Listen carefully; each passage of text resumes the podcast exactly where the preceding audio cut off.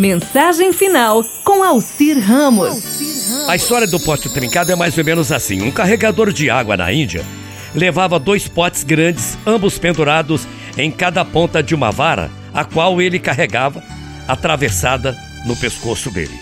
Um dos potes tinha uma rachadura, enquanto o outro era perfeito e sempre chegava cheio de água no fim da longa jornada entre o poço e a casa do seu chefe. O pote rachado chegava apenas pela metade.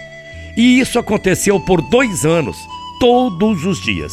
O carregador entregando um pote e meio de água na casa do seu superior. Claro, o pote perfeito estava orgulhoso de suas realizações. Porém, o pote rachado estava envergonhado de sua imperfeição e sentindo-se miserável por ser capaz de realizar apenas a metade do que ele havia sido designado a fazer naquela árdua tarefa. Dois anos, como eu disse, após perceber que por esses dois anos havia sido uma falha amarga, sempre querendo falar, mas com vergonha, um dia ele criou coragem. O pote falou para o homem: Olha, Estamos aqui na beira do poço e eu vou aproveitar esse momento. Estou envergonhado e quero te pedir desculpas. Por quê? perguntou o homem. De que você está envergonhado tanto assim? Aí o pote respondeu: é que nesses dois anos eu fui capaz de entregar apenas a metade da minha carga, porque essa rachadura no meu lado faz com que a água vaze por todo o caminho da casa do seu senhor.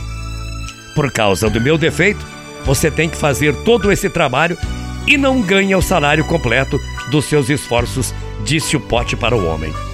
O homem ficou muito triste pela situação do velho pote e também ficou com compaixão. E ele acabou dizendo: Vamos fazer o seguinte: quando retornarmos para a casa do meu senhor, eu quero que você perceba as flores ao longo do caminho. De fato, à medida que eles subiam a montanha, o velho pote rachado notou muitas flores selvagens ao lado do caminho. E isso lhe deu um certo ânimo, um pouquinho de alegria. Mas ao fim da estrada, o pote ainda estava se sentindo mal, porque tinha vazado a metade de novo e ele acabou pedindo desculpas para o homem pela sua falha. Você notou, disse o homem para ele, que pelo caminho só havia flores do seu lado? Eu, ao conhecer o seu defeito, tirei vantagens dele e lancei sementes e flores do seu lado do caminho. E cada dia, enquanto voltávamos do poço, você acabava regando todas essas flores. Por dois anos eu pude colher essas lindas flores para ornamentar a mesa do meu Senhor. Sem você ser do jeito que você é, ele não poderia ter essa beleza para dar graça à sua casa.